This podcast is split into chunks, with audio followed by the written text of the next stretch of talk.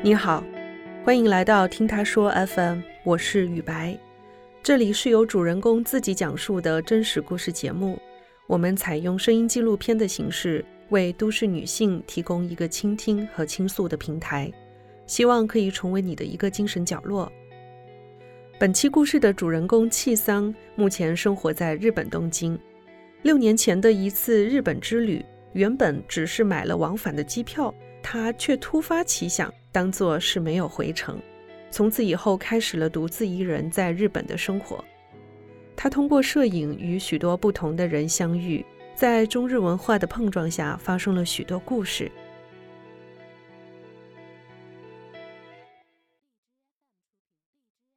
大家好，我是 Mizuis 七桑，然后现在在日本东京，作为一个写真家的一份工作。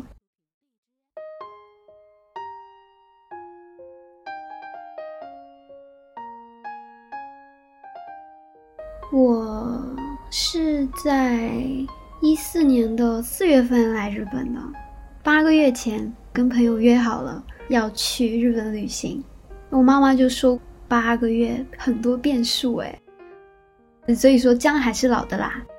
当时过着一成不变的生活，是一份设计公司的工作，不停的消耗自己的青春。这不是我想要的。就在这样子一段期间，我会想做一件少年时期的自己不会做的事情。家里面的很宠小孩的类型，从小到大我都没有做过什么家务，所以说就在那个一成不变的日子里面，我决定把当时的往返机票就当它没有回程，自己开始着手准备留学的资料。终极目标就是独自生活，看看会有什么样的不同。于是我就从上海飞到了日本。落下飞机的话，感觉自己是置身在日剧里或者漫画里的感觉。然后大家讲的是日文，标语、标牌、广告牌上面写的都是日文。面对这样一个完全崭新的生活，发生的事情也想通过摄影去记录。我是上海长大的，接触摄影的时候应该是小学，那个时候还是用的是胶卷的傻瓜相机。家里面的人关系非常非常好，开一整车的亲人一起出去旅行。其中一次旅行，我就开始把玩这个神奇的盒子，特别想要看看里面到底是什么构造，东看看西看看。就发现一个按钮，就摁了，然后咔嚓，它就打开了，所有的胶卷就全部都曝光，就消失了。当时并没有因为这样的事情被责备，但是真的自己开始拍照片了，才知道这是一件多么令人心疼的事情。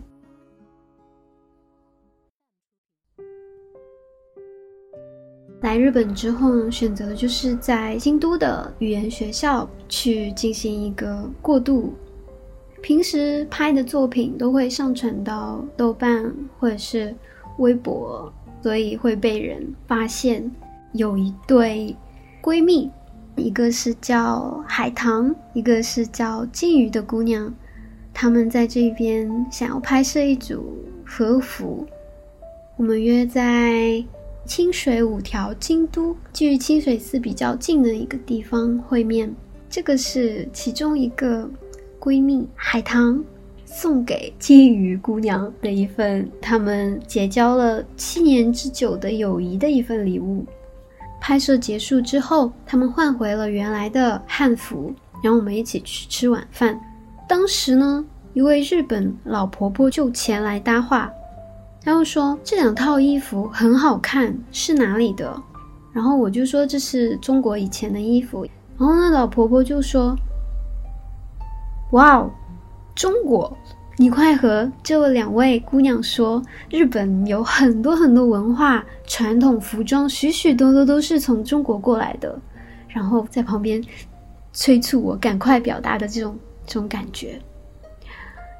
他们说中国是恩人，非常非常感谢。后来还说要合照，然后我们一起就合了一张照。当时呢，我就对妹子说，我真的超级感动的，没忍住就不争气哭了。我曾经被班上的日本的女孩子说过，就当她知道我是中国人之后，也被这个班上的日本妹子说过，原来中国也有不可怕的人呢。那所有的都混在一起，我就在当时眼泪就噼里啪啦掉了。然后看到我哭了的两位姑娘，她们也都跟着我一起哭了，所以一边吃饭一边哭的画面感。其实我的心还是留在京都的，完全喜欢京都。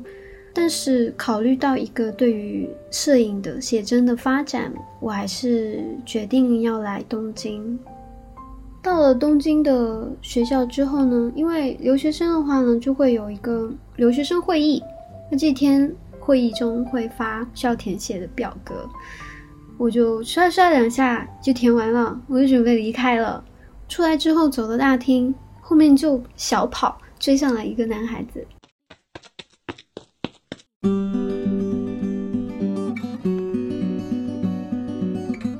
他第一句就是。要不要加个微信啊？我当时就想，这男孩子还蛮主动的，干嘛？没有立刻给。慢慢的从大厅走去车站的路上，他跟我讲他在做的事情。他是 B 站的一位日本留学生活记录第一视角的博主，他的名字叫叶修。在车站的途中就说。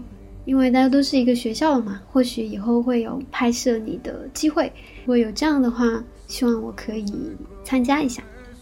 有一个课程，我们是外出拍照的，在上野公园附近，老师就一拍手就说散，然后到了几点回到原地签到离开这样子的一个课程。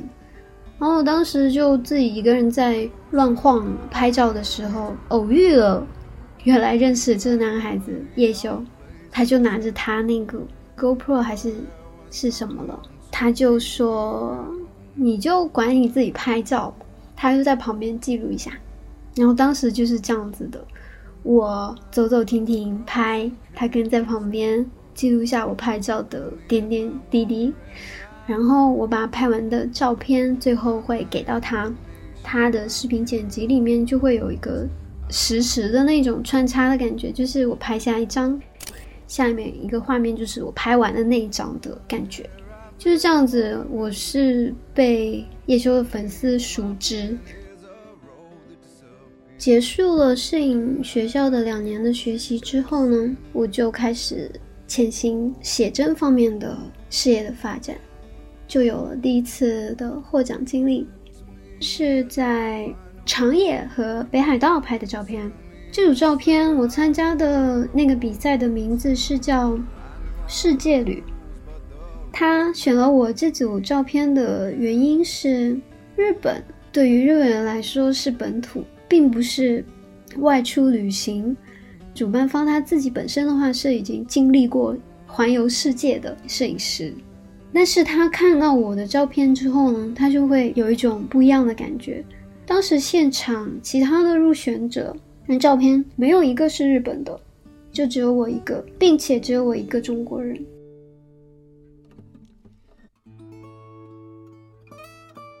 有一次在那个镰仓拍婚纱的时候，客人的裙摆特别长，然后我们在移动到另外一个地方的过程中，就是拖在地上走嘛。然后就几个大学生的样子的，可能也是过来玩的，他们就一路小跑追上来，帮新娘子把那个裙摆提起来，就跟在后面像花童一样，就走了很长一段路哦。然后说着 “get g o n o v e the dog there was”，就是祝贺你们结婚啦之类的什么，然后要幸福哦，要快乐哦，最后临走挥挥手。这种小细节还蛮让人日常感动的。国人因为《灌篮高手》的原因，对镰仓都有蛮多憧憬的。然后选择那边拍婚纱的人蛮多的。但是这对于当地的人来说是一个不解的事情。日本动漫太多了，不会因为一部《灌篮高手》就留下非常深刻的印象。就算是本地人，也只是说当你提起的时候，他会说啊，是那个这种感觉。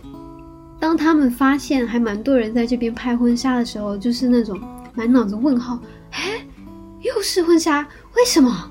为什么？为什么？就是这种感觉。最近参加的一个摄影比赛呢，所投稿的内容就是通过海绵还有光影塑造人体，因为这个比赛在。日本还是蛮大的一个比赛，是业界里面都还蛮出名的一个展览馆。那因为和其他的入选者的风格完全不同，受到主办方的认可。他说这种类型没有人做过，你可能是第一个。他就觉得我很日本人很喜欢讲有趣、面白い的这种感觉。那我当时就还蛮开心的。但是没有想到，还是会有一个在一帮本土大佬的面前，要用一一门不是自己母语的语言去演讲这件事情，嗯，让人还是蛮紧张的。我努力去准备了啦，意外的开始了之后，大家都被我想表达的内容吸引，然后赞赏了我的幽默感，然后蛮意外的。他们说。日本的演讲大多都死气沉沉、千篇一律。他说我的表达方式又令人为之一振，因为我是中间的位置嘛。之前的气氛就是非常的紧张，感觉就空气好像凝结了一样，大家都是说着自己的话，然后下面就是那种业界大佬拿着那个笔记本，然后小笔在擦擦就死气沉沉的，吓死了！妈，反正能做的就是做好自己而已。大家说着有趣，然后掌声还有笑声就越来越多，就整场最活跃的部分就在我这里了。当时全场只有我一个是外国人，并且只有一个女生，其他都是男生。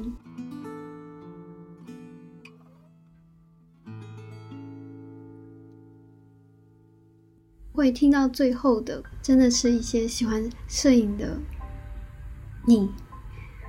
我想对这些喜欢摄影的你讲的话是：不能光想着照片是给别人看的，其实照片是自己和自己的对话。但是现在流量呢、点赞呢这些东西，会让你觉得你的作品的好坏就是等同于这些流量或者点赞。所以说，这其中的东西呢，我想用很久以前我刚刚开始接触摄影的时候，一个先生跟我讲的。他说：“如果你只想要拍摄漂亮的照片，拍摄类似壁纸这样的照片就够了的话呢，那你现在已经可以了，你就可以继续像现在这样做一样的事情就好了。关键是。”你以后想表达什么呢？你想表现什么呢？给我了一个问句。那那之后我就一直在思考，丰富自己才能够丰富照片。在你感受到什么的时候去拍摄，然后去发现自己独特的视角和你感受到的那一刻，动心的那一刻，去按下快门，照片也会回应你。就好像我最喜欢的那句话，关于摄影，我目前看过的。诠释的最完美的一句话：我们不只用相机拍照，我们带到摄影中去的是所有我们读过的书、看过的电影、听过的音乐、爱过的人。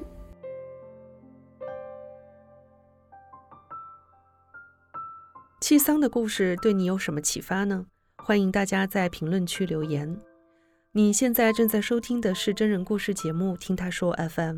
我是主播雨白，如果你想分享你的故事，或是倾诉你的困惑，请跟我们联系。